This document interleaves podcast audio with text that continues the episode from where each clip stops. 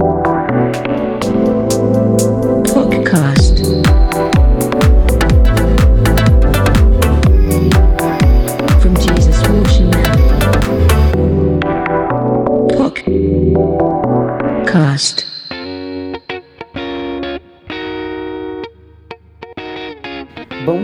Boa tarde, boa noite, pequenas borboletas ouvintes desse podcast maravilhoso. Eu sou Caíno, tenho 21 anos, com um pezinho ainda na puberdade, esperando meu lindo momento de me libertar e voar como uma borboleta, como disse o Luna. Me siga nas redes em arroba no Twitter, e não se esquecendo de dar RT no meu último hit com print do Grindr, e arroba Caíno no Instagram. E também, pra quem quiser, extraoficialmente, no arroba Gwen Bahia, no meu fansite de Gwen Stefani aqui da Bahia. Jesus. Oi, gente, eu sou a Poça de Mijo que acabou com o conservadorismo no Brasil. Da incrível artista conceitual, performer e comentarista social Sofia Lacre, que recebeu o Golden Shower gostoso e quentinho durante o carnaval brasileiro. Delícia! Esse podcast já começou assim, perfeito. É, essa é a 18 edição do podcast. Meu nome é Kelvin, arroba Bobogamrave nas redes sociais. E a minha transição de ninfetinha pra garota adulta levada já aconteceu há muito tempo, porque eu nasci há muito, muito tempo atrás. Então eu gostaria que vocês me dessem parabéns extraoficialmente aí nas redes sociais. É isso. Parabéns, Kelvin. E aí? Eu sou o único neurônio na cabeça do ator José de Abreu, que, com- que atualmente é um presidente autodeclarado da República do Brasil. Tá bom pra vocês? E esse surto não para. E a minha transição de garota pra infetinha aconteceu há muito tempo atrás também. Não que eu seja velha, mas aconteceu há muito tempo atrás. Porque eu comecei nessa vida muito cedo. E minha arroba no Twitter é WorshipOz. Mesmo no. Não, no Instagram é MXL97. Me sigam. Beijos. Eu amei essa intro porque foi uma, uma verdadeira celebra a celebration of life da esquerda brasileira, em vários sentidos. Parabéns. E hoje, né, inspirados na maior transição do Tim para o contemporâneo do cenário pop brasileiro, que aconteceu, obviamente, com Larissa Manoela e o seu hit do carnaval de Desencosta. o podcast de hoje vai ser especialmente para meninas que viraram mulheres. Enfim, nessa 18ª edição do podcast, a gente vai focar as artistas pop que fizeram a transição do pop teen e inocente para esse pop mais adulto e, safado, assim, porque a, a indústria pop ela é muito obcecada pela questão de perda de inocência. A gente reparou isso porque a gente analisa a indústria pop, eu acho, entre aspas, no blog, e a gente queria fazer é, uma edição exatamente sobre isso, sobre essas artistas que fizeram a transição e se ela foi bem sucedida, se ela não foi, analisar da a maneira como ela foi, se foi muito forçada ou se foi muito natural. Enfim, é, a gente trouxe uma super lista de artistas relevantes, algumas não tão relevantes, a maioria bem Disney assim, para comentar. E óbvio que a gente não poderia, poderia começar uma edição com esse tema sem começar a falar sobre a Miley Cyrus e as suas 17 personalidades. E, e várias delas. que- O que split, ela é o muito- split da música pop. Exa- Exatamente.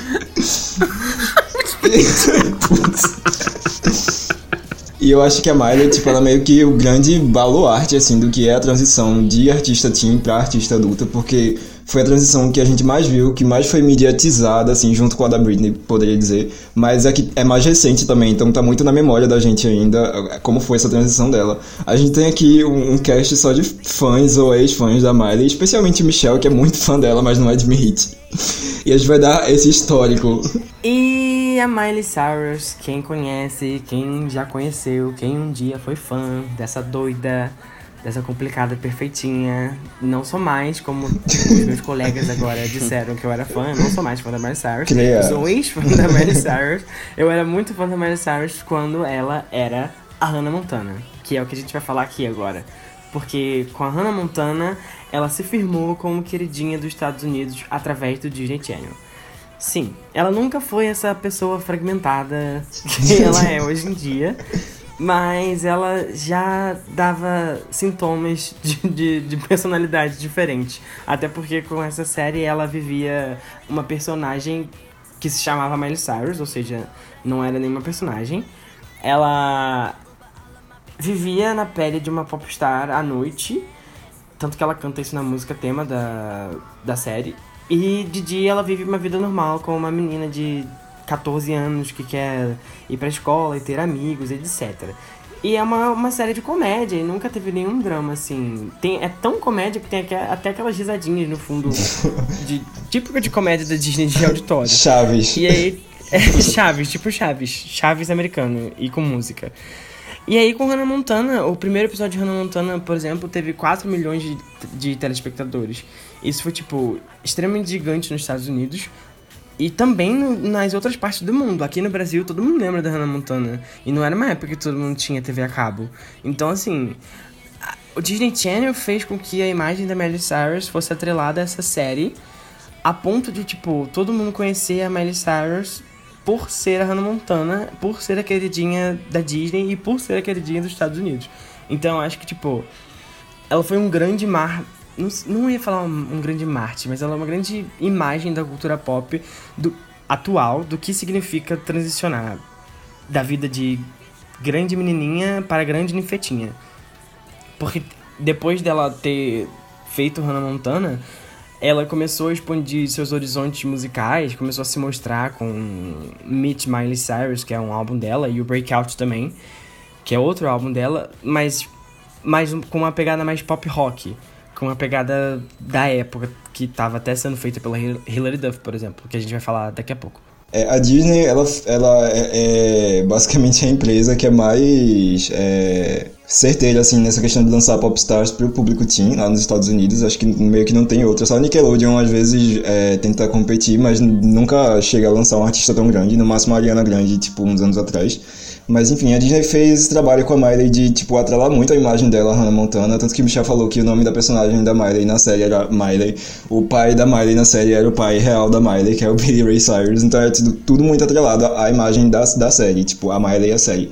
Mas pra tentar vender a Miley como artista, a Disney usava alguns artifícios, tanto que é, esse Meet Miley Cyrus, que era um CD que era duplo, era um CD da Hannah Montana, uma parte, e outra parte era o CD da Miley Cyrus, e tentava meio que dizer, tipo, tá, Hannah Montana existe, ela é um ídolo teen fictício, mas a Miley por trás dela também existe, e ela também quer ser um ícone teen a, a seu próprio direito, e daí a Miley começou a lançar as músicas dela, que eram esse teen pop mais puxado pro pop rock mesmo, e que era é, é, tipo meio que standard assim, dos artistas da, da Disney, da Hollywood Records lá, que eles sempre lançavam um pop rockzinho e tudo mais. Quase todos os artistas fizeram isso, até, sei lá, Selena Gomez. A Miley usava esses temas teen, assim, nas músicas dela também, tipo amor adolescente, é, revoltinha teen, mas nada muito fora do comportado, era tudo bem comportado até. No máximo, quando ela chegou ali no Breakout, ela tava querendo fazer uma coisa assim meio revoltosa, ela lançou Fly on the Wall, que era uma música que não fazia uma transição pra uma coisa adulta, mas já era uma coisa mais, tipo, sabe, eu sou dona do pedaço, eu sou dona da minha vida. É, mesmo assim, nessa época, ela ainda era marcada por esse pop rockzinho dela. Uhum, sim, Fly sim. on the Wall foi um single, mas não teve uma campanha tão massiva quanto Seven Things Aham. ou The Climb, por exemplo. Sim, The sim. Climb é um hit que ela canta até hoje, pra ser mais relembrada como esse grande ícone teen que tinha grandes hits Uhum. teens na época que ela era uma artista dessa, dessa área. E que essa ainda era uma música assim, suave, sabe? Uma música que não, não tinha nenhum Nenhum choque. Nenhum statement, Aham. nenhum choque cultural, sabe? Era uma música que dava pra todas as, a- as audiências e que servia a todos os públicos. Uhum. E era isso que a Miley Cyrus tava sendo naquele momento E a Miley, ela... do, do Uhum. breakout. Calma. A Miley aproveitou muito esse momentum da Hannah Montana pra conseguir fazer sucesso. E ela aproveitou muito essa questão do teen pop também. Ela continuou fazendo teen pop basicamente até 2010, que foi antes da época dela dar uma pausa. Mas aí ela já foi evoluindo pra uma coisa mais rebeldezinha, assim. Mas não era algo totalmente chocante, mas era algo meio assim: nossa, estou cansada da Disney, vou fazer uma música aqui de revolta. E aí, não era uma música de revolta, não era uma música, sei lá, popzona produzida pelo Dr. Luck. E ela dizendo que, ah, eu quero sair dessa gaiola, eu não sou um robô e tal. Isso era o começo da era Can Be Tamed, que foi essa era de tentativa de libertação da Miley. Foi o último CD dela na Hollywood Rec- Records, que é a gravadora da Disney. E isso foi realmente o comecinho, tipo, a ponta do iceberg da transição dela de artista teen pra artista mais adulta. É, o Can Be Tamed, ele, na época, ele não foi levado a sério, porque ela ainda tinha essa imagem muito forte de artista teen. Então, é, Can Be Tamed, a música, o single principal, que é essa música de libertação e tudo mais, eu acho uma música super válida e é, é como se fosse meio que a Overprotected da Miley, mais ou menos. Mas não foi levado a sério mesmo. Sendo que aí, ao avançar da era Can Be Tamed, a Miley lançou só dois singles desse álbum. O segundo single foi Who Owns My Heart. E o pessoal já tinha essa imagem de que a Miley ia ficar meio louca, assim. E Who Owns My Horse tinha um clipe que era a Miley dançando na balada e se esfregando nos dançarinos. E na época isso causou uma fuzuê, assim, tipo, nem foi um single bem sucedido, mas o pessoal se chocava com a questão de que a Miley tava pra ficar adulta. Tipo, meio que era uma bomba relógio, não tinha jeito, ela ia ficar completamente louca daqui a um tempo. Sendo que a questão é, tipo, o pessoal realmente achava que ela ia ficar louca nível Britney em 2007, mas óbvio que ela nem- não ia fazer isso. Tipo, ela só ia transicionar pra um, um tipo de música mais adulta, que foi o que aconteceu depois com Bangers, mas aí ela deu uma pausa e ela voltou com Bangers uns dois anos, três anos depois, e aí foi a coisa mais chocante, assim, realmente, foi, tipo, teve um impacto enorme. E só uns antecedentes, assim, antes da Miley transicionar pro Bangers, antes mesmo do Can Be Tamed, a Miley já tinha, tipo, uns mini surtos de, de, de coisa mais adulta e sensual e rebelde, assim. Tipo, na época que vazou uma- um photoshoot lá super sensual dela. E ela era muito nova na época. E. Ai, é, tadinha. E acho que foi em 2010 ou em 2011 que vazou um vídeo dela fumando sálvia, que é uma droga, que é, é uma droga legal, inclusive. Mas esse vídeo foi, tipo, muito chocante, assim, tipo, uma coisa. Sálvia. É. Na época, né? Uma coisa que eu me lembro bastante, assim, dessa época do Can Be Tamed é que, tipo assim, eu cresci junto com a Miley, né, basicamente assim. E dessa época, assim, de rebeldia e tal, tipo, ela não foi muito levada a sério, assim, principalmente porque, tipo assim, o álbum dela todo, o Can Be Tamed, foi meio que, assim, produzido pelos mesmos produtores que produziram, tipo, o Breakout, né, que veio antes desse. Tipo, a Rock Mafia e o, o John Shanks, que, tipo, trabalhava com quem? Ashley Simpson nessa época, sabe? Então, tipo, se Ashley Simpson Sim. já não era levada a sério, tipo, por que Miley Cyrus ia ser levada a sério nessa tentativa, tipo, de virar adulta? E, tipo, as pessoas viam muito, assim, a Miley nessa época como, tipo, aquela menina que tá, tipo, é, experimentando a maquiagem da mãe, bota um brinco da mãe, pega um vestido, um salto alto e vai andar pela casa. E é- era literalmente isso, sabe? Parecia muito forçado. Muito forçado mesmo. Tanto que, assim, eu gosto muito do Kim Tamed, mas na época eu não levei a sério. Porque, sei lá, eu achava, tipo, ah tá, eu tô vendo que você quer ser adulta, ok. Mas e aí? Traz alguma coisa de novo, sabe? Sai da Hollywood, faz alguma coisa. Mas ela fez o que? O Bangers. Aí eu falei, não, amor, não era isso não. Faz outra coisa, É faz outra- outra é coisa, faz uma coisa Miley, diferente. é outra. não é essa, não é essa. O Cambridge Challenge foi, tipo, uma experiência pra mim, porque eu virei ninfetinha ao lado de Miley Cyrus. Eu também era uma ninfetinha nessa época do Cambridge... Não, mentira, isso era 2010, não era não. Foi a época que tu defendia a Miley né, na escola, né? Sete anos nessa época. não, mas é, eu defendia, tipo, eu defendia a Miley na escola. Todo mundo chamava ela de puta e ficava, não, senhora. Isso aqui é empoderamento. Você que não entendeu o que ela tá querendo Feminismo. dizer, tá? Feminista, exatamente. Era uma coisa assim. Era uma coisa diferente. Era uma coisa diferente. Era uma coisa diferente. E aí, no Bangers, eu ainda defendia a coitada, falava, não, tudo bem, ela tá tentando uma coisa nova. Mas aí ela começou a ser simplesmente racista e racismo era uma coisa que eu nunca defendi na minha vida. E nunca vou defender. E aí eu simplesmente parei de seguir a Miley Cyrus pra sempre. Ai, triste This is for história. the people that love Somebody. somebody. Mas, assim, o Bangers, eu não sei nem qual o número do Bangers na lista de álbum da, da Miley, acho que é o terceiro ou quarto, por aí. Mas é É como... o, é, é o terceiro álbum. É, terceiro álbum. Nossa, é, tipo, a discografia dela é um negócio tão acidentado e confuso que é difícil. Mas enfim, ela deu uma pausa de três anos do, do Can't Be Tamed pro Bangers. Nessa pausa, ela basicamente sumiu, não fez nada. Tipo, ela deve ter feito um outro filme aí. E aí, acho que foi no começo de 2013, foi no final de 2012, que ela foi e fez a grande mudança visual dela, que foi levando pra essa coisa adulta, que foi descolorir o cabelo e deixar ele curto. E aí, tipo, teve toda aquela coisa do pessoal comparando com a Ana Maria Braga e tal. Uau, nossa, ela descoloriu o cabelo, né? Não só isso, mas também, tipo, até o, até o modo dela falar, o modo dela postar as coisas que ela postava na internet, Aham. as músicas que ela ouvia também mudaram de uma Mudou, hora pra uhum. outra. Por isso que, eu acho que por isso que até hoje em dia todo mundo fala que a Miley Cyrus tem 200 mil personalidades diferentes, porque são coisas, assim, extremamente... Ela, eu acho que ela mergulha no personagem muito fortemente. E aí a gente esquece quem é a Miley Cyrus. A gente lembra quando o quê? Quando ela canta Jolene pela décima vez. No Que ninguém aguenta mais. Ao lado da Dolly Parton. madrinha dela, que ninguém lembra que é a madrinha dela. Sim, enfim. É, daí ela do nada voltou e lançou um single novo chamado We Can't Stop. É, no começo ela tinha lançado só o single e era na época que os clipes demoravam um tempinho pra sair, tipo, sei lá, um mês. Daí quando lançou o clipe foi aquele choque inicial, porque o clipe era basicamente tipo putaria, sacanagem, festa e bebida e álcool. é, e aí ela se apropriou de uma, um aspecto cultural da cultura negra do hip hop lá dos Estados Unidos, que era o twerking. Tipo, tava muito em alta na época. Ela usou isso como, tipo, a grande coisa dela. Da Miley adulta é a Miley do twerking, que fica rebolando a bunda o tempo todo. É, e a música, tipo, já tinha um- umas coisas assim, meio que uns eufemismos para uso de drogas e tudo mais. E aí foi era realmente fodida da Miley, mas o grande impacto de tipo que marcou a, a transição de vez da Miley da, da ca- carreira teen pra carreira adulta foi a performance dela no VMA em 2013, que nem foi uma performance Ai, dela, né? Nem foi a performance dela em si, porque era uma performance do Robin Thicke, É. ele tava cantando aquela música, a música nojenta dele. É, daí a Miley ela pegou, sei lá, um minuto e meio na performance, só é, uma cota lá que ela entrou. E ela basicamente entrou é, com um figurino mínimo, se esfregando no, no, no Robin Thicke. Não, amiga, na verdade a performance era dela com Hum? ele. É, era uma coisa, era meio. É tipo, Era começava. começava a Miley, tipo, uns minutinhos, depois era a performance dele. E a parte chocante, que, de, tipo, que ela se esfregou lá e tal, era na, na parte da música dele, inclusive. E como eu tava dizendo, tipo, isso foi a, a- um, teve um grande impacto, assim. Foi na época que a internet tava se tornando o que ela é hoje em dia, em questão de redes sociais e tal. Então acho que foi um dos primeiros momentos break the internet que, que rolaram. É, depois disso, a Miley ficou muito marcada e muito pouco tempo depois ela lançou o clipe de Wrecking Ball, que, tipo, arrebatou de vez o que era a nova Miley. Essa é a Miley, sabe? morreu aí tipo... mesmo. Eu acho que, tipo, eu não tenho tanto problema assim com Bangers, tirando o fato de que ele é um CD muito ruim. Tipo, ele só tem os singles de música boa e um ou outro que saiu ali.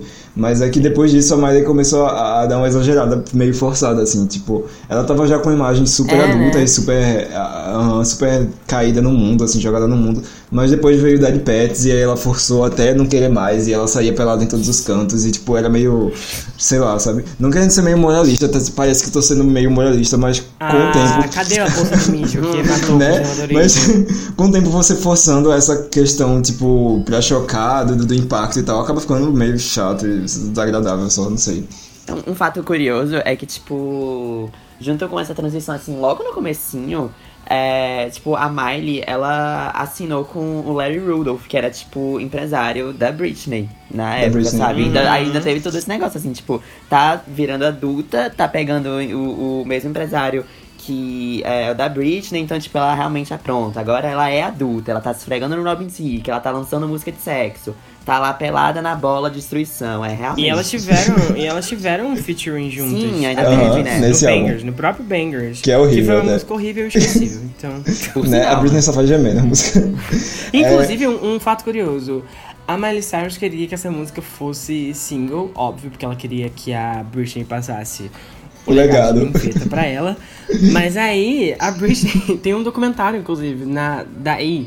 Sobre, não sei se é da Britney ou da Miley, mas que a Miley chega pra ela e fala que tem várias ideias pro filme e a Britney fica com uma cara meio. ah, ah, Ah, isso, quem avisa pra ela, Jesus. galera? isso foi na época do Britney Jean, a Britney tava super dopada de remédio na época, coitada. Tipo, ela não tava nem respondendo pra ela mesma.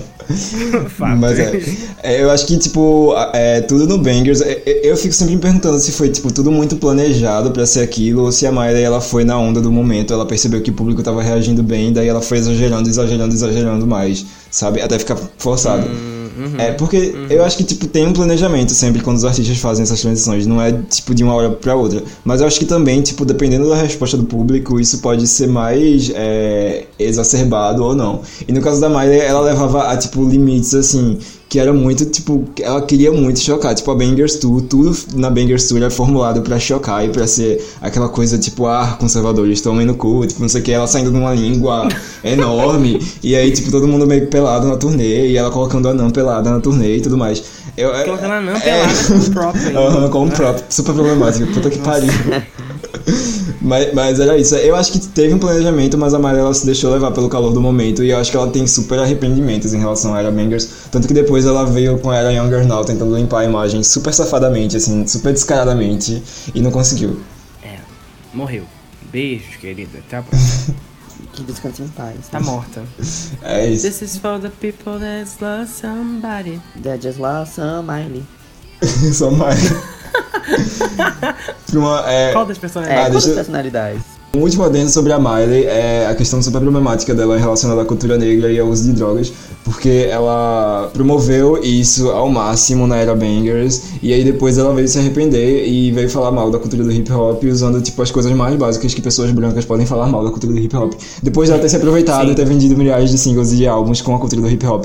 E isso foi extremamente hipócrita. A questão de drogas também, tipo, ela promoveu a maconha até não poder mais, e aí depois ela veio com, com, com um discurso meio conservador moralista, dizendo: Ah, eu não preciso mais usar maconha, sabe? Eu acho que isso foi uma era negra da minha vida. Podre.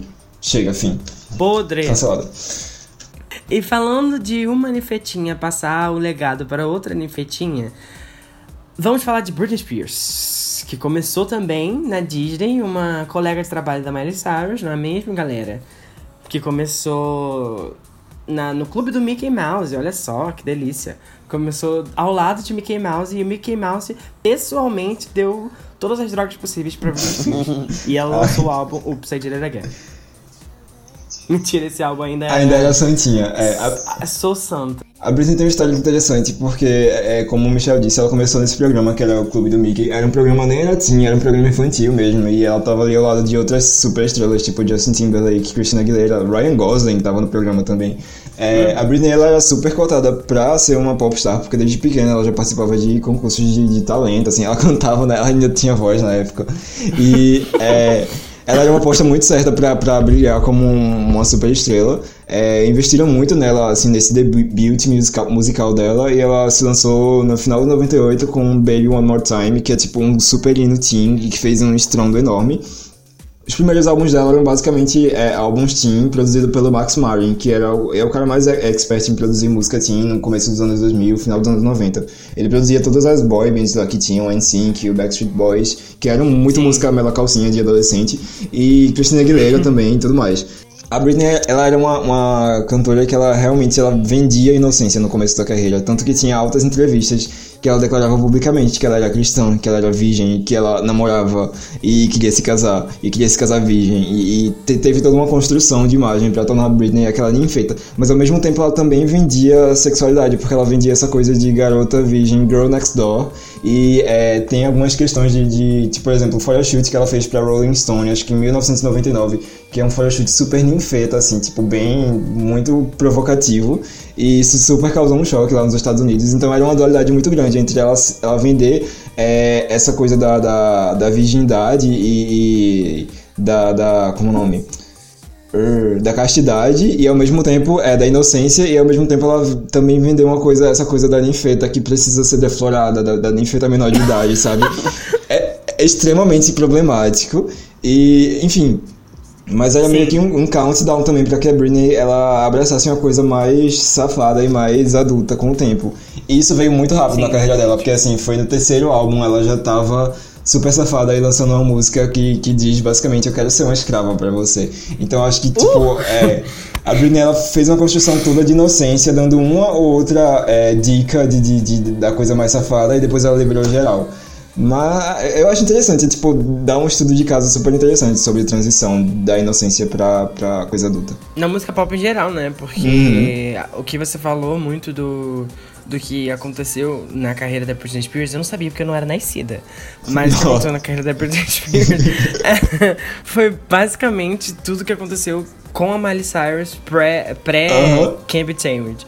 Porque, tipo, até hoje tem post dela com legenda: Ah, eu nunca vou fumar maconha, eu não preciso Ah. de drogas. E aí tem, tipo, foto dela da época, da época que ela tava fumando sálvia e fazendo coisas na internet, sabe? Então, tipo, a construção da indústria musical com essas personagens da vez, por exemplo, Miley e Britney Spears, porque meio que tomaram o lugar uma da outra, né? Uhum. É, tipo, é sempre a mesma, é sempre a mesma narrativa, é sempre a mesma. Os mesmos próprios, as mesmas religiões, eu sou cristã, eu sou boazuda, não sei o quê. Ah, enfim, é uma construção que, inclusive, foi super. Mais tarde, né? Foi super ironizada pela Britney naquele clipe de If You Seek in Me, que isso aconteceu bem depois de ela virar uma grande professora da putaria. Mas aí ela ainda criticou bastante esses moldes de, de conservadorismo e família, etc. Eu acho que no, no caso da Britney, tipo, é, foi muito rápido, aconteceu muito rápido, não teve uma pausa que nem teve na Miley. Na Miley teve aquela pausa lá que eu falei do Be Tamed pro Bangers, foi uns três anos até ela, tipo, realmente liberar geral e virar uma super safadona. Mas da Britney foi uma coisa assim, tipo, em, em 2000 ela tava dando entrevista dizendo que ela era virgem, queria casar virgem. Em 2003 ela tava lançando um álbum com música sobre masturbação e tudo mais. Então foi muito rápido, muito, muito, Ah, muito imagina o choque, né? É, e é, a- o, o começo, assim, que foi com, com Am I Slave For You, o álbum de The Am I Slave For You, que se chama simplesmente Britney, tipo, ele é um álbum que ele não é, é ainda essa coisa super adulta, ele ainda tá, tipo, na- no meio termo entre o teen e o adulto. Tipo, foi na época de Crossroads, que é um filme super teen até. Tipo, Crossroads ele tenta emplacar até uns temas, tipo, mais adultos, tipo, sei lá, gravidez, virgindade e tal. Mas é um filme teen. É um filme teen. Enquanto a irmã dela estava grávida. É, aham, gente. Parece ficar grávida. A Jamie Lynn, coitada. Mas, é, daí, tipo, a Britney, ela chegou com um choque, que foi a Slave For You, foi, tipo, super chocante. A coisa mais chocante foi, inclusive, a performance no VMA, porque ela veio quase pelada com a cobra e tudo mais, e aquilo, tipo, causou extremamente. Mas ela veio com choque, e, mas o álbum ainda era uma coisa muito safe. Ela só veio realmente ficar extremamente adulta no In The Zone, que aí veio o quê? Clipe de Lesbian Play com a Madonna, clipe de Toxic, nossa. música sobre masturbação e tudo mais. E sobre isso da Britney dar dicas de que ela ia ficar safada o tempo, acho que a maior dica foi também num VMA, que foi o VMA 2000, que foi quando ela performou It Again, com uma roupa que era a cor da pele, que parecia que ela tava pelada e só com brilhos no corpo, e aquilo causou um impacto enorme nos Estados Unidos, porque, tipo, o pessoal é, começou a perceber que ela não era dead innocent, com o perdão do trocadilho, e é, acho que foi por isso que Oops, I Did It Again não pegou tanto nos Estados Unidos, tanto que, tipo, foi um dos maiores sucessos dela, mas nos Estados Unidos foi, tipo, 9 no Hot 100, assim, e, tipo, Oops, I Did It Again, né, 10. tipo, é o hit. E o, o público conservador, assim, que abraçava muito ela, começou a ficar com o pé atrás ali. E a decadência da carreira da Britney nos Estados Unidos, acho que se deu muito por causa disso. Mas ela conseguiu se manter no mundo, pelo menos, assim. E... Mas é engraçado que essa decadência, pelo menos ao Uhum. meu ver, não, não foi, tipo, tão forte. Porque se você tem a resposta negativa da Miley Cyrus, eu tô comparando as Uhum. duas, óbvio.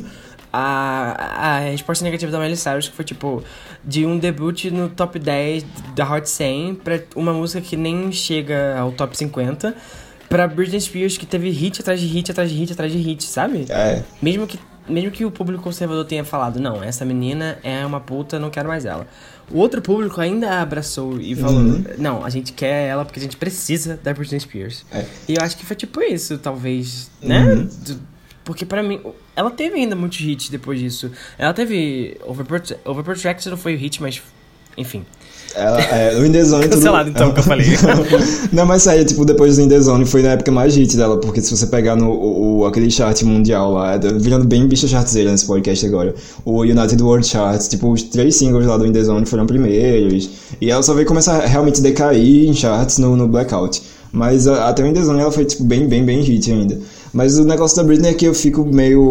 O, o que eu mais penso, assim, reflito sobre é que a carreira da Britney ela sempre foi muito moldada. A Britney, ela, tipo, quase nunca teve. é, muito, muita liberdade pra fazer o que ela quer, queria, a autonomia musical. E ela era um produto, basicamente. Ela ainda é, penso isso. É, então eu sempre fico me perguntando o quanto dessa transição não foi planejado por quem estava na equipe dela, por- pelo pessoal da gravadora dela, mais do que uma vontade dela em si. Eu sei que, tipo, tecnicamente ela já queria abortar uns. ab- abortar. abordar. Também do Justin, mentira. Ela já queria abordar alguns assuntos mais adultos. Tipo, é, tem toda a questão de, de- O primeiro álbum dela tem um single chamado From the Bottom of My Broken Heart. E ela queria abordar no clipe originalmente é, gravidez na adolescência. Mas a gravadora vetou porque achou que era tipo, uma coisa muito adulta pra ela abordar no primeiro CD. Então eu acho que ela tipo, devia ter uma vontade já de querer fazer uma coisa mais adulta. Mas a gravadora teve muita influência em, em querer transformar essa imagem. Porque a transformação de imagem, a transição e o choque vendem. Tanto que a Britney meio que ela se tornou realmente o padrão, o standard de perda de inocência na cultura pop. E tanto que a, a, a Christina Aguilera, que tipo, ela seguia basicamente os passos da Britney no começo dos anos 2000, fez, fez a mesma coa assim. Quando pulou de um álbum pro outro, saiu da, da- do álbum do, do Genie na Bottle e já tava, sei lá, se esfregando com os caras em Dirty. Então, é, é, eu acho que tipo, foi muito. A, a mudança da Britney ela foi muito é, definidora em relação a isso. Shock value também, né? Shock value Uhum. sempre vende. Sabe uma coisa Uma que eu acho, tipo, muito icônica nessa mudança da Britney? Tipo, é que, assim, é um detalhe, assim, bem pequeno, mas é meio que, assim, que acaba catalisando tudo que veio depois. É, tipo, o piercing no umbigo dela. Tipo, sério, sabe? Ai. Eu acho, é sério, eu acho o piercing no umbigo É da. Britney, tipo, muito representativo, assim, de tipo, estou virando adulta, olha o meu piercing no umbigo, sabe? Porque acabou sendo uma coisa, tipo, tão provocante, tipo, tão sexy, É. assim, tipo, as pessoas não conseguiam lidar, Sim. tipo, com, tipo, ver Britney Spears, sabe? A queridinha da América, aquela que ia casar virgem, aquela que, tipo, cantava músicas, assim, de amor e não sei o que, sabe? Com piercing no umbigo. Tipo, isso é muito, assim, Foi uma quebra. Foi É, uma foi- quebra. tipo, Foi foi bem quebra de sutil de, imagem. mostrar que, tipo, oi, voltei. Você quer ver os meus peitinhos, como eles são duros? Pensar que isso foi tipo piercing no umbigo e cintura baixa era moda nos anos 2000, me assusta um pouco. Mas, enfim, tinha um negócio da Britney que eu esqueci, que, que era super crucial nessa, nessa questão da mudança dela. Eu esqueci totalmente agora, calma. Algum, alguns segundos até eu lembrar. Hum. Em homenagem a Britney, faremos um minuto de silêncio. Caralho. Ah, sim, uma coisa que foi muito marcante na, na, na Britney realmente abraçar de vez a imagem de, de safadona, de, de super puta, foi a traição do Justin Timberlake. Do fato de que ela traiu o Justin Timberlake. Tipo, isso causou muito impacto lá. E ela percebeu que, tipo, com a imagem suja que ela ficou com a traição, com o fato dela ter traído, ela não ia ter nada a perder se ela embarcasse numa coisa mais sexual e, e mais safada mesmo. E daí veio o In The Zone logo depois. E, tipo, o In The Zone já é, tipo, a- a- o auge da Britney sexual, assim. Então, realmente, acho que a traição e como isso rendeu uma imagem negativa pra Britney foi definidor em como ela abraçou essa imagem mais adulta. E como ela virou, tipo, Britney Beach mesmo.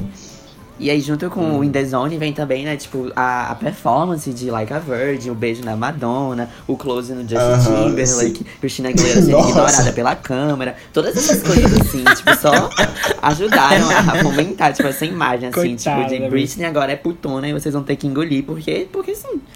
Tipo, E acabou. é, tipo, não, não tem como fugir mais disso. Feminista, rainha verdade. do tanque. Eu acho que, que é, o ruim só é que, tipo, a carreira da Britney depois foi muito acidentada. Não deu pra ver, tipo, ela é, progredir mais isso do sensual de uma forma natural. Tipo, depois quebrou, foram quatro anos até o blackout. E aí ela já tava, tipo, sei lá, na zona gravando aquele clipe de Gimme More, que é, tipo, um cabaré mesmo. Mas, no geral, tipo, não deu pra gente ver uma progressão muito legal depois disso. Então, foi ruim. Acho que a carreira da Britney depois Porque teve 2007, certo? É. Teve 2007 depois disso, né? Pós, pós, é, teve a Britney, tipo, louca 2007, mas pós-blackout, tipo, a carreira da Britney é muito desinteressante, assim. Mas essa, essa parte da transição é, é supra-sumo do pop.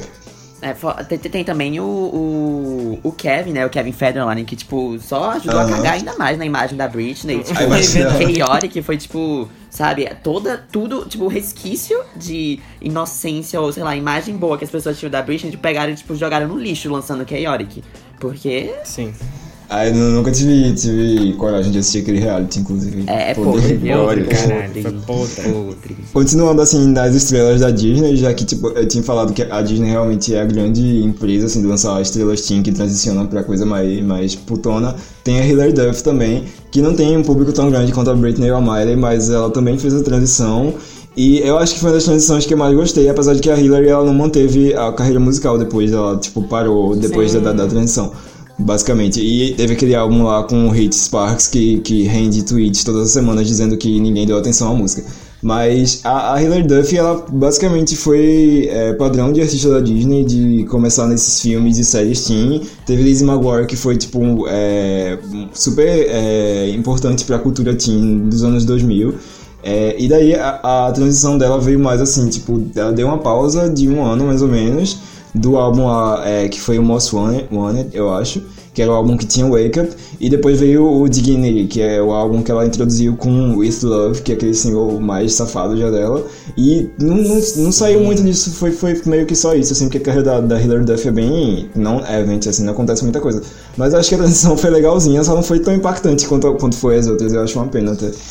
Na, na verdade, eu acho que não foi impactante exatamente por, por estar ainda. Na, a, a Disney tava na sombra da Britney ainda, eu acredito, porque a, a, a Hilary Duff entrou pra Disney quando ela tava.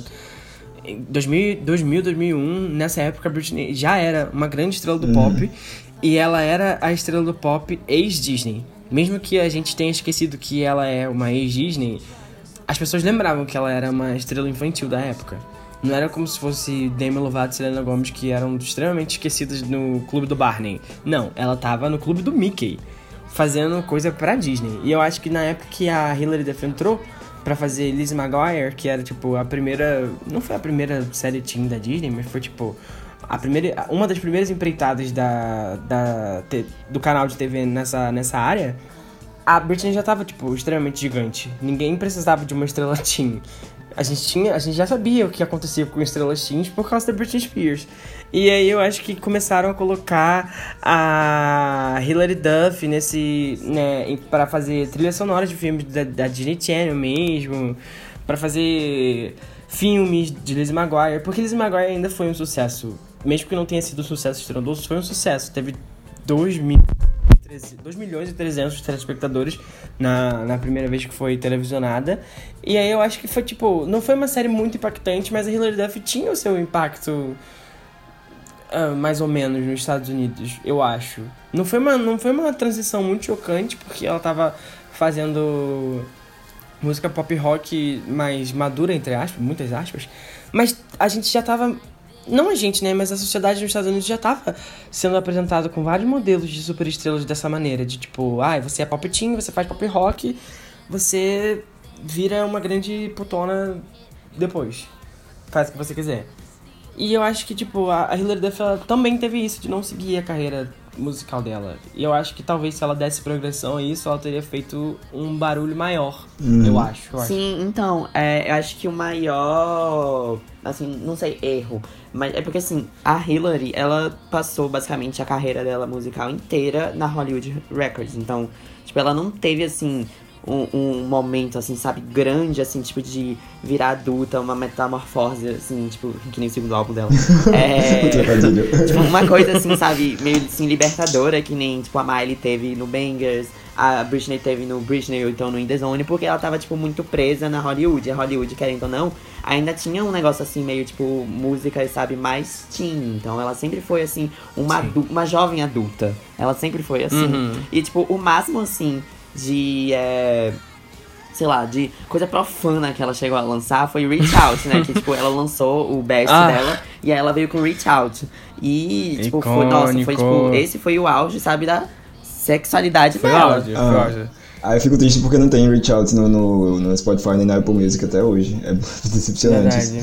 É, Alô, atenção, Spotify, uma casa nobre, nobre. minha amiga Hilary Exato. Duff. Ela lançou um single há muitos anos atrás. A gente precisa desse single pra ontem. Sim, acho que é Obrigado. uma coisa muito definidora, do, eu tô falando definidora o tempo todo, mas aqui é que diferencia muito a Hillary da, da Britney ou da Miley na questão da transição é que os singles de transição da Britney e da Miley, eles não foram só singles, eles foram eventos, assim, tipo, I'm a Slave For You, é, We Can't Stop, foram, tipo, grandes coisas. No caso da Hillary, o single de transição dela foi With Love, que é uma música que eu amo, mas, tipo, foi só ok, não foi, tipo, um evento pop, assim, capaz de, Foi tipo... Stranger? Na- Não, Stranger foi o segundo single, With Love foi antes, um pouquinho Ah, antes. foi, é verdade. Daí, tipo, realmente não foi aquele evento, aquele super impacto. Acho que faltou investimento no, no choque, né? No Shock Valley.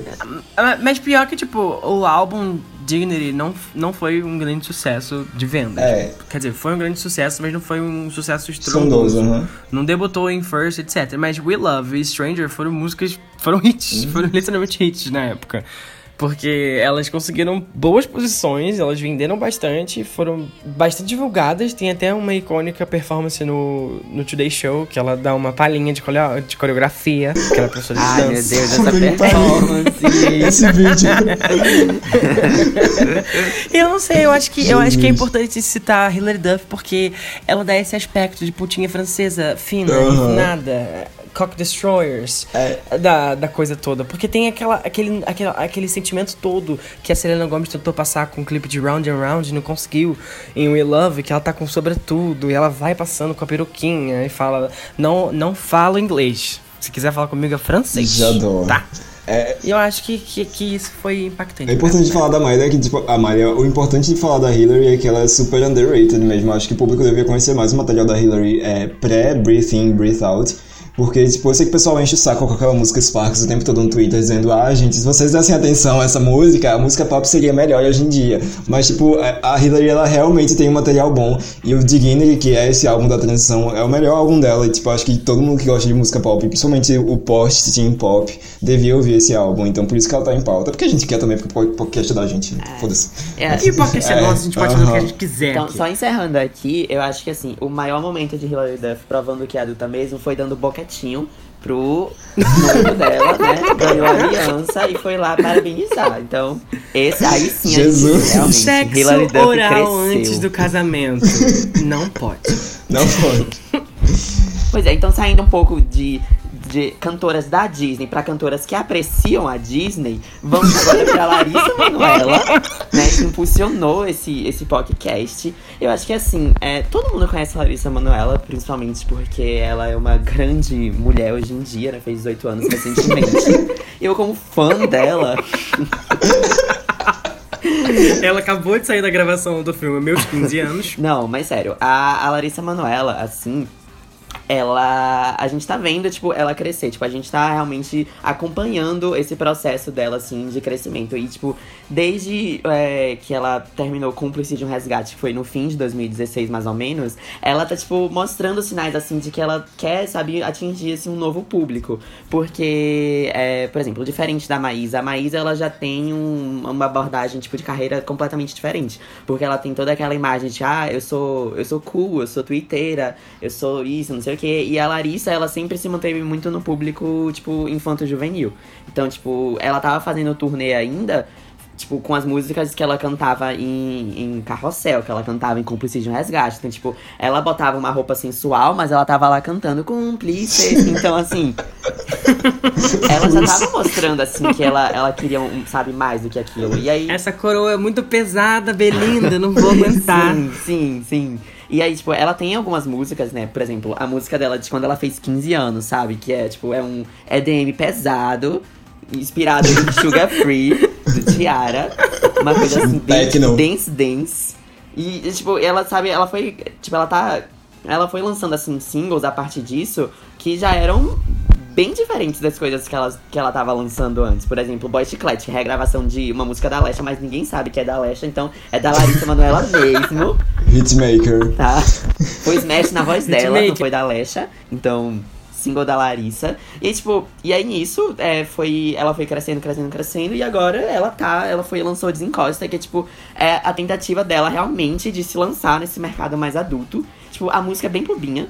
Tipo, é, daria pra ela ter lançado essa música junto com as outras facilmente. Tipo, dois anos atrás ela poderia ter lançado isso, mas ela tá lançando essa música agora. É, tipo, é literalmente ela falando assim, gente, ó, tô crescendo, tá? Então venham comigo aqui. E é isso, tipo, ela tá convidando os fãs dela, porque ela sabe, né, que os fãs dela não vão ser crianças pra sempre. Então ela já tá trazendo um pouco, assim, sabe, da. Do, da, da, da maturidade mesmo que ela tem, porque ela não é bobona, todo mundo sabe disso. Tipo, ela se emancipou quando ela tinha 16 anos, então ela, ela sabe muito mais, tipo, da, do que ela quer, assim, pra vida dela do que, tipo, qualquer outra pessoa.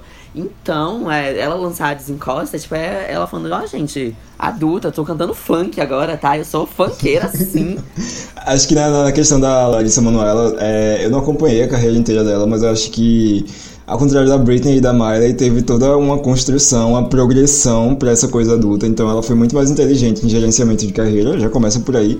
Mas é um- uma questão que ela tem em comum com a Britney e com a Miley é que tipo, foi sempre muito exposta. É, com a Britney não, com a Miley principalmente, é que ela foi sempre muito exposta na TV, assim. Então toda a construção do público crescendo com ela foi acompanhando ela na TV. Ela fez tipo, realmente papéis que foram é, impactantes e ela tá aí até hoje. Ela faz aquela novela lá, As Aventuras de Poliana, que ela já tá pegando um papel mais adolescente pra adulto, assim. Então tem toda uma construção de você acompanhar ela da, da adolescência mesmo, do, do- quando ela era criança até essa fase mais adulta. E o que eu acho muito interessante, tipo, o público vai crescendo com ela. Os filmes que ela tem agora, eh, que ela tem há um tempo já, né? Porque ela começou em filme, todo mundo acha que não, mas ela começou em filme. É, e agora ela tem esses filmes que também são infanto, infanto juvenil, talvez? Sim. Né? Aí esse da, da mãe. Não, esse eu ia falar isso- meus 15 anos. Que ela tá querendo 15 pegar uns roteiros mais ousados, assim, mais Isso, adultos. é. Tipo, pensando que falar sério mãe é tipo Lady Bird brasileiro. Então, tipo, ela tá querendo realmente pegar. Sim. Inclusive, leiam Leiam no blog o Exato. duelo, tá? Lady Sim. Bird contra Fala Sério, É, mano. a- a coisa- é, é isso, sabe? Os filmes da, da, da Larissa Manoela estão progredindo pra uma próxima fase da carreira dela que a gente vai acompanhar. Que musicalmente já começou, porque ela já tá cantando funk. E funk é o equivalente do hip hop brasileiro. Se vocês não sabem, agora vocês sabem. Então, era- era talvez a gente ganhe o bangers da Larissa Manoela. É o tá Bangers, chegando. é o Bangers dela. A coisa que eu queria comentar sobre a Larissa, que é a parte que realmente o pessoal pega no pé dela e tudo mais, e que é controversial, a parte controversial dela, é que a, a Larissa, ela sempre. da Larissa Manoela. Ela, ela sempre foi meio adultizada em questão de visual. E aí eu não sei se é, se é uma escolha dela e tudo mais, mas quando ela era muito nova, assim, ela tinha, sei lá, uns 14 anos, ela já parecia muito adulta. A questão até, tipo, do corpo dela já ser muito adulto também. E eu- é uma coisa bizarra de se reparar, porque ela era uma Isso é criança, adolescente. É, eu não sei em qual ponto isso pode ser muito moralismo falar de- de- de- dela ser adultizada, mas eu acho que o, à medida que o tempo foi passando, estranhamente a Larissa ela parou de ficar tão adultizada, forçada, e ela tá mais natural. Ela tá tipo mais uma jovem adulta natural hoje em dia do que ela era antigamente. Sim. É estranho essa, essa, Podia essa ser questão. uma né? coisa de fases, assim, talvez. É, dela sim.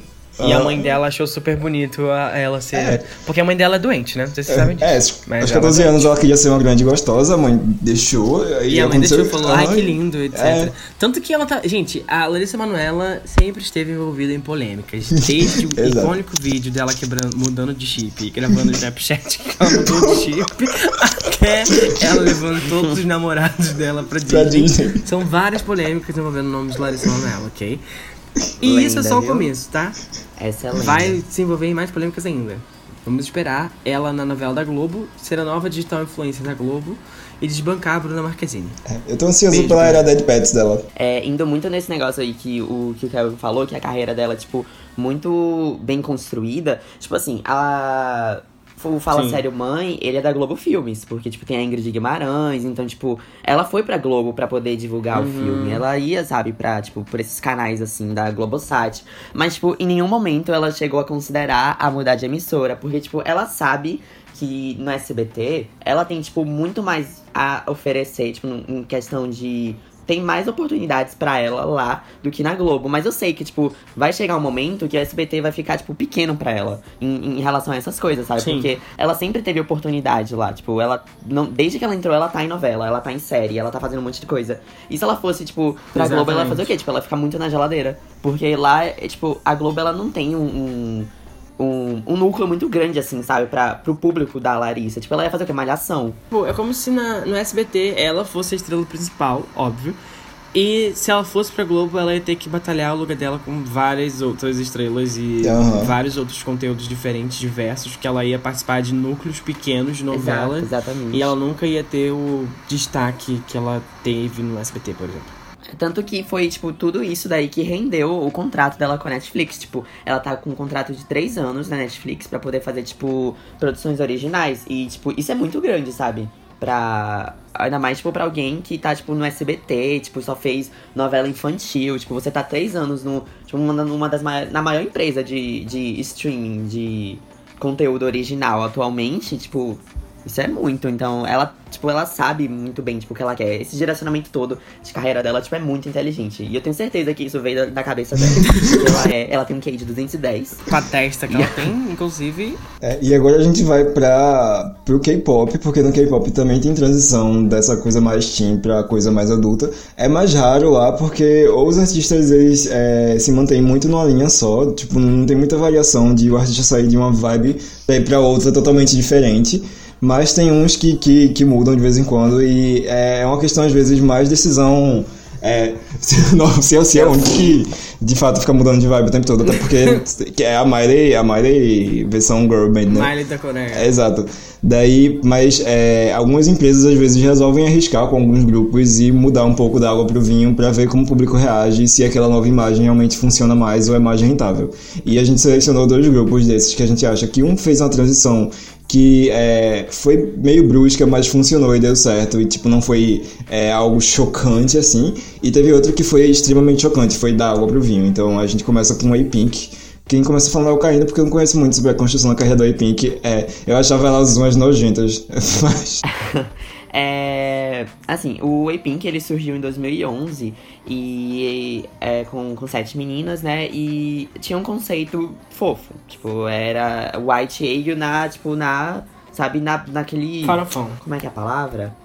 É tipo de raiz mesmo. Era tipo. Era literalmente, tipo. É, whi- white ale. Tipo.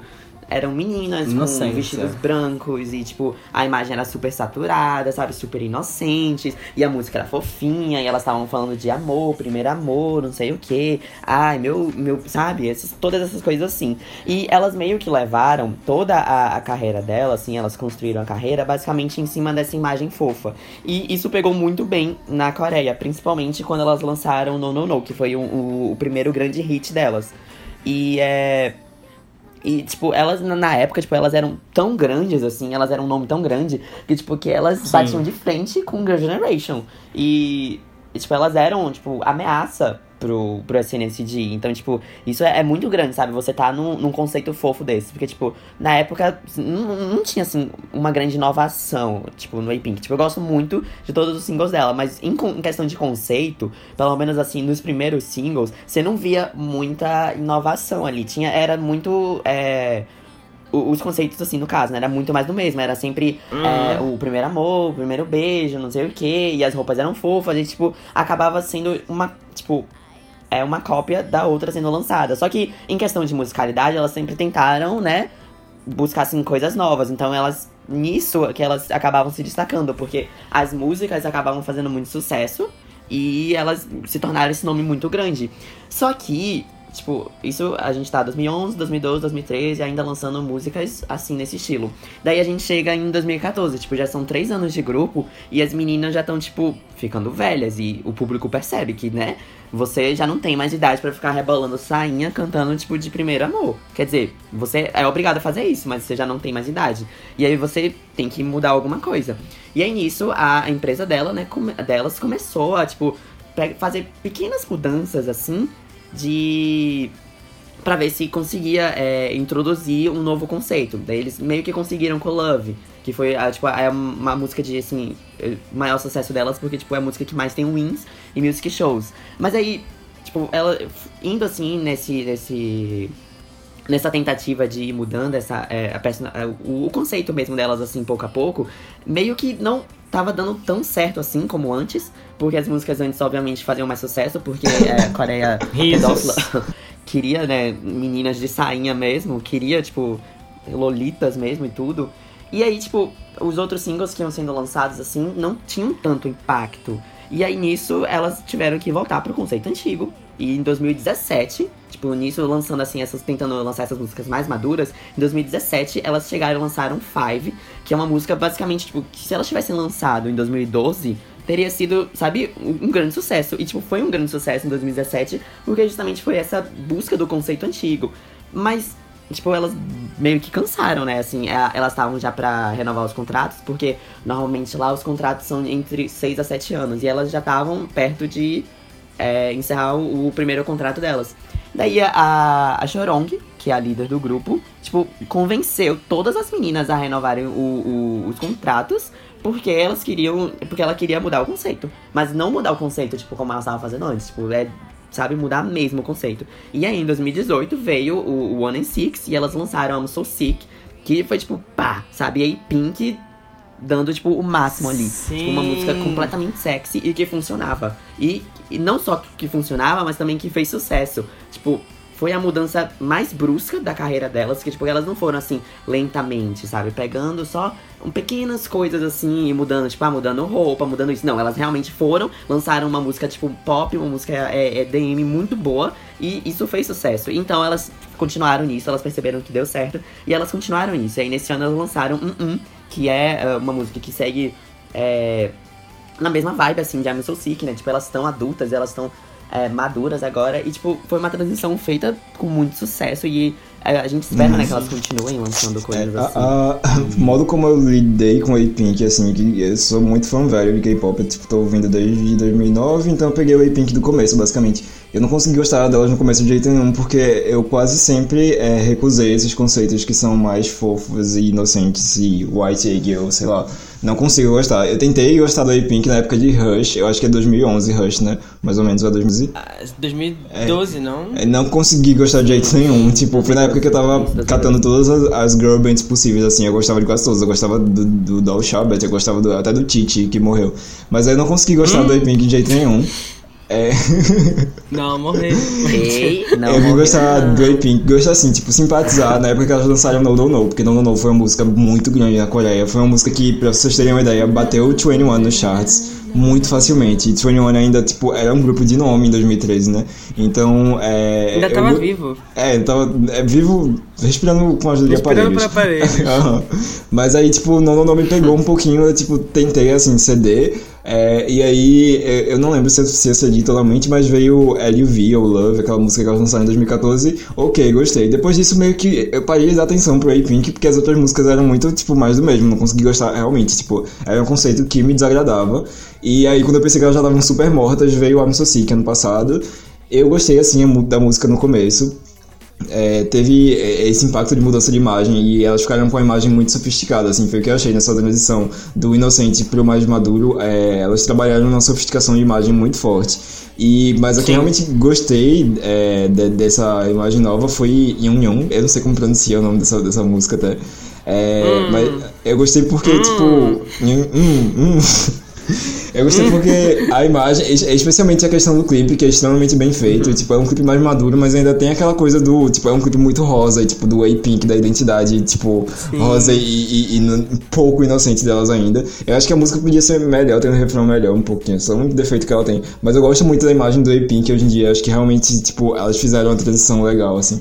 E o que Karine falou sobre elas terem tentado ficar mais maduras, assim, ali no meio do caminho e não ter dado certo e elas voltarem pro inocente, me lembra o que aconteceu com G-Friend, que foi basicamente a mesma Sim. coisa. G-Friend teve uma construção extremamente inocente nos primeiros singles, e aí de, acho que foi de Navilheira pra Foi de Fingertip. navilheira pra fingertip. Aham, elas mudaram totalmente, ficou, ficou uma coisa mais madura. Não era exatamente super sexy, mas era um pouquinho mais madura e dark, entre aspas. E o público coreano desaprovou. A música foi, tipo, o menorzinho hit delas, só teve um win em Music Show. E daí elas voltaram, tipo, sofridas pro conceito inocente. Foi isso mais ou menos que aconteceu com o A-Pink, mas que bom que elas conseguiram se solidificar com um conceito mais maduro depois, de qualquer forma. Eu também acompanhei o Pink desde que elas debutaram, porque eu tava no K-pop. Tô no K-pop há muito tempo, não vou dizer desde quando, porque é uma vergonha pra mim. Putz. Porque é mais do que o Kelvin, então vou deixar isso em off. Então. e eu gostava muito do Girl Generation também. Mas aí quando o A-Pink saiu, eu não tive essa. nu- Nunca tive essa questão com nenhum grupo do tipo, quando fala, ah, esse é o novo Girl Generation. Nunca tive nenhuma questão do tipo, ah, vou odiar elas porque elas são os novos Girl Generation. Não. Sempre fui sensato e falei, beleza, então elas são os novos Girl Generation. Mas aí, enquanto eu tava tentando gostar de A-Pink, eu gostei da, da, da primeira música delas, achei boa. Na segunda, eu já falei, hum, legal. Na terceira que veio o Rush Rush, eu fiquei, ah, tá bom, diferente. E aí depois eles voltaram tudo de novo, eu fiquei, caralho, por que eu tenho que ficar escutando esse grupo se esse grupo não faz o mínimo de esforço pra eu tentar escutá-los? Sempre Era a mesma música o tempo todo, né? Exatamente. E tipo, o que não cabia na minha cabeça é que, tipo, é que Girl Generation teve um momento, sim, White Eagle, que foi Kissing You, Into the New World, até a G, G, posso aham. aceitar que foi, tipo, White Eagle, porém teve elementos 8-bit, etc. Mas elas estavam sempre mudando de, de, de conceito, sempre mudando a sonoridade das músicas dela, mesmo sem perder a originalidade do grupo em geral. E o A-Pink simplesmente não tava fazendo isso. Pra mim, soava muito como falta de esforço e conforto dentro da, da- do público-alvo delas, que, que tava colocando elas lá em cima, né? Naquela época, tiveram hits e hits e hits atrás de hits. Mas simplesmente não se esforçavam e eu não gostava disso. Não gostava de, de, de ouvir a mesma música várias vezes. Até hoje não, não gosto mais de ouvir J-Friend porque não tava fazendo a mesma coisa. Mas, enfim. Eu acho que agora essa repaginada que elas deram na, na sonoridade foi muito sofisticada, foi muito boa, deu um up no grupo que tava vindo com a mesma coisa sempre. E eu acho que agora elas podem, tipo, explorar coisas novas bem livremente, porque elas estão solidificadas, as músicas dela ainda hitam. E sei lá, é uma coisa que tá sendo bem aceita pelos sul-coreanos porque é o A-Pink. Isso é fato. Isso é fato. Mas ainda assim foi uma mudança muito como eu vou dizer, é, completa, né? Porque elas não mudaram só a imagem, elas mudaram a sonoridade, o- os clipes, a forma que os clipes eram gravados também. Os álbuns também estão diferentes, então, sei lá, eu acho que elas se entregaram mais à articidade. Isso existe? Não sei. a originalidade artística dela, delas. Enfim. Parabéns, Different. Você não precisa ofender também. Different continua no limbo da criatividade. Exato, eu ia, falar, ia fa- fazer esse adendo sobre Different. Tipo, desde que elas voltaram, elas continuam a mesma coisa no limbo. Tipo, tá no, no- na zona de conforto e não lança mais nada, tipo, diferente. É tudo igual. Tanto que elas lançaram Time for the Moon Night. O, o single que veio depois foi, tipo, Time for the Moon Night 2.0. Então, tipo, quem aguenta, bicho? Não, não dá. É, é bem, esse negócio do Different é, tipo, é, é complicado, porque assim, elas se mantiveram, sabe, assim, na mesma. Tipo, no mesmo conceito de, de primeira, aí tentaram mudar, não deu certo, mudaram o conceito, aí, tipo, tentaram mudar um pouco assim, aí, tipo, agora estão fazendo, sabe? Elas sempre estão fazendo, tipo, a mesma coisa várias vezes, Sim. porque, tipo, tá dando certo, aí tenta arriscar, não dá certo, aí volta. E aí, tipo, é, é complicado isso, porque, Sim. querendo ou não, elas têm uma personalidade. Tipo, elas têm um. Tipo, dá pra você saber quando a música, assim, tipo, essa música é de Different. Então. E aí, tipo, fica difícil, sabe, você tentar. É, porque, tipo, se elas mudarem, vai falar, ah, mas não sei o que. Sim, aí se continuarem, vai é. falar, É um ah, labirinto não sem o saída, Aí na verdade. É um pouco complicado isso. Isso é, elas estão um, um pouco perdidas. Eu acho que elas deviam Não fazer o fosse mesmo que o elas fez, estão. porque aí depois elas se levantam com uma coisa nova. É, não sei. Mas acho que do- o A-Pink, no caso, elas tiveram muita liberdade por causa da renovação do contrato, né? O Different não tem isso, ainda, tipo, vai ter uns anos de contrato pela frente. A gente elencou outra girl band com essa, essa questão da transição, que foi o Stella, mas no caso do Stella, a transição foi bem mais forte. O Stella, eles, elas debutaram em 2011, era um grupo bem flopado de empresa pequena, e elas debutaram com um conceito espacial, tanto que o nome Stella é por causa disso, e era um grupo produzido pelo... é, e era um grupo produzido pelo Eric, que era um integrante do Shinhwa, que é uma daquelas boy bands lá super antigas que, que a- a- as suas tias cougars gostam. É, enfim, el- elas tiveram, não tiveram nenhum sucesso, tiveram músicas medianas. é, e elas realmente eram, tipo, bem esquecidas. Tanto que na época elas debutaram com outra girl band, que eu não lembro o nome, e, tipo, o público coreano confundia as duas girl bands, pensavam que eram uma, uma coisa só. E elas passaram muito era. Eu não lembro qual era, mas, tipo, tinha uma que era com um conceito parecido até.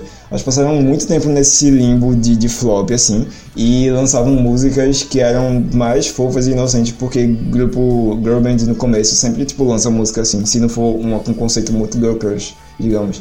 É, e daí, tipo, a empresa viu que elas não estavam fazendo sucesso de jeito nenhum. Isso foi na época em que o conceito sexy lá no K-pop pra girl band tava muito em alta. Foi, tipo, na época que o AOA tava fazendo sucesso. E o Na Sistar. época, Sistar, lançou- aham, com a Lona e tal.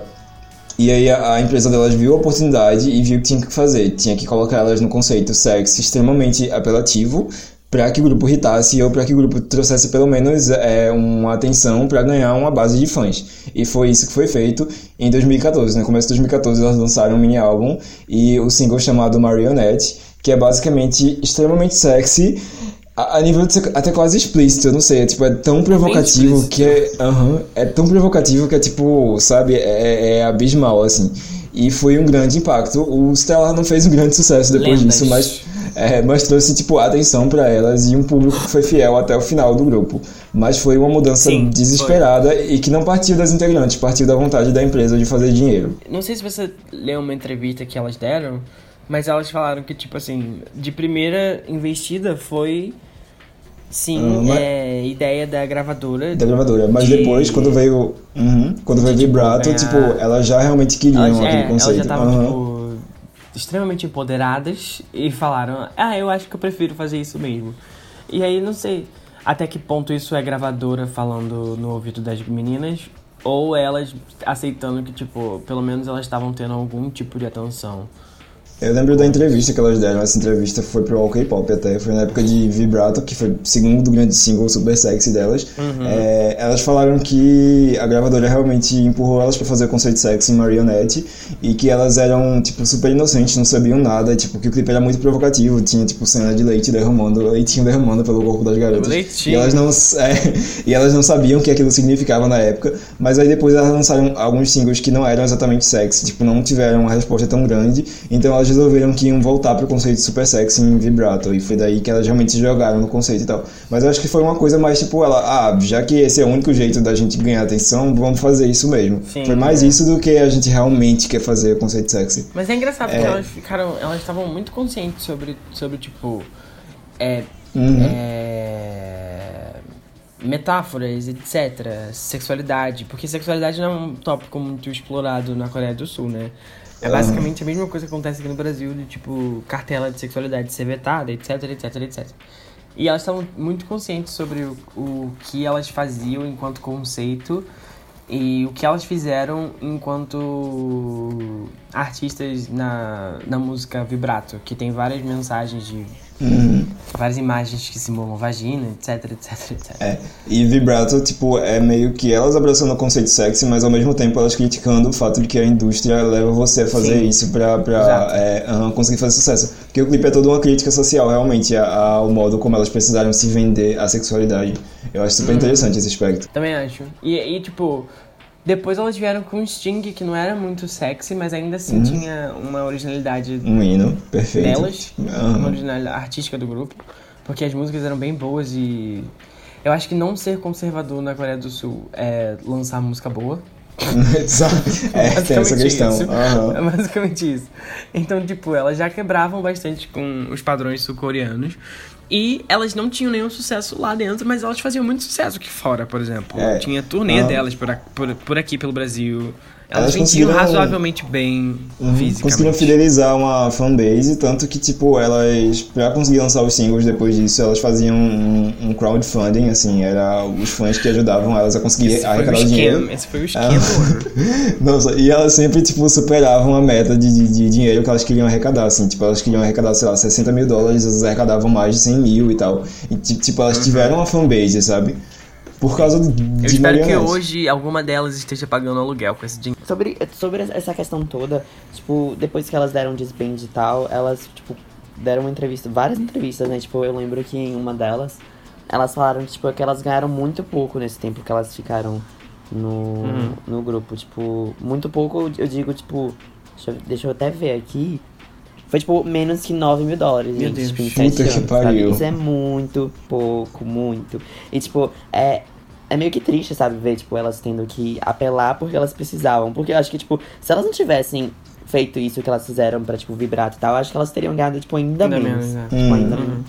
Então, é, um- é um pouco triste. Ainda mais porque, tipo, Marionette foi a música que mais fez sucesso delas. Tipo, de, de, todo, de todas as músicas que elas lançaram.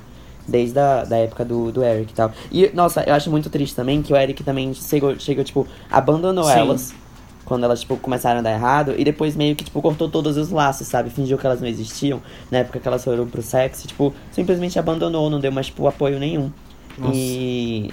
Tipo, podre, né? Homens podres Sim. a gente sabe que existem. Tipo, ainda mais na Coreia. Produtor, assim, de, de girl bands costuma sempre abandonar as, as, Ah, as meninas. Isso aconteceu com Rania também.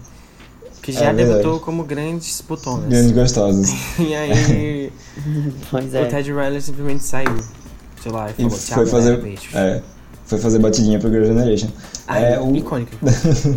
o triste do, do- do precisar se vender pro conceito sexy é que lá na Coreia, tipo, tem um estigma muito forte em relação à sexualidade. Acho que é até pior do que esse estigma conservador que tá aqui no Brasil atualmente. Tipo, tanto que isso me lembra o caso de uma cantora solista que ela se chamava Yuni, eu acho. É, ela é bem das antigas, assim. Ela debutou, tipo, com um conceito normal, mas depois a gravadora ficou empurrando ela pra fazer conceito sexy. E é, empurrou tanto ela pra fazer isso que, tipo, ela tinha que apelar basicamente em todos os clipes e todas as músicas.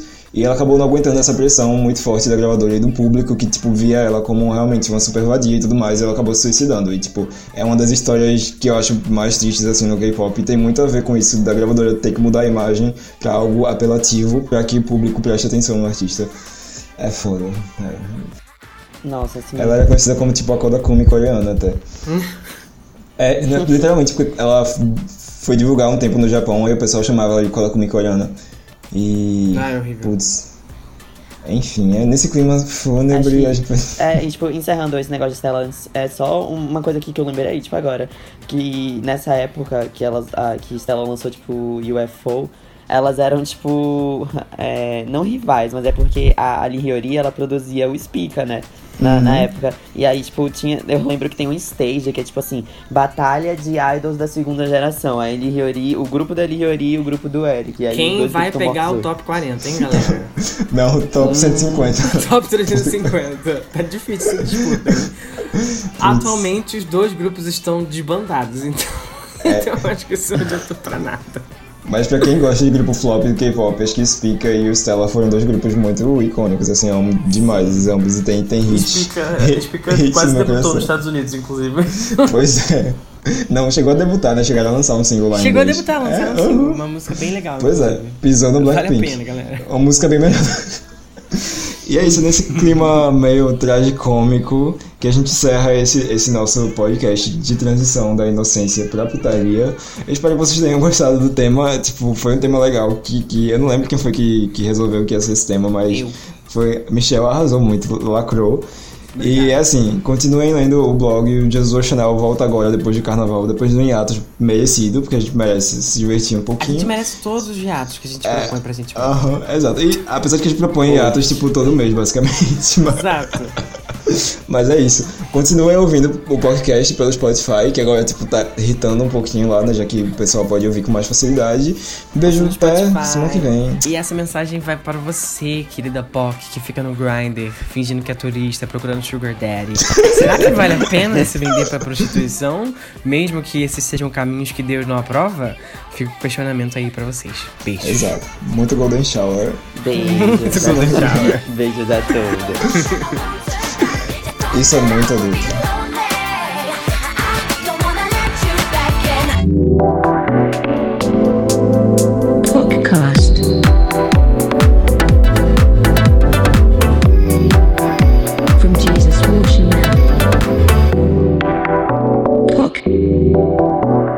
Don't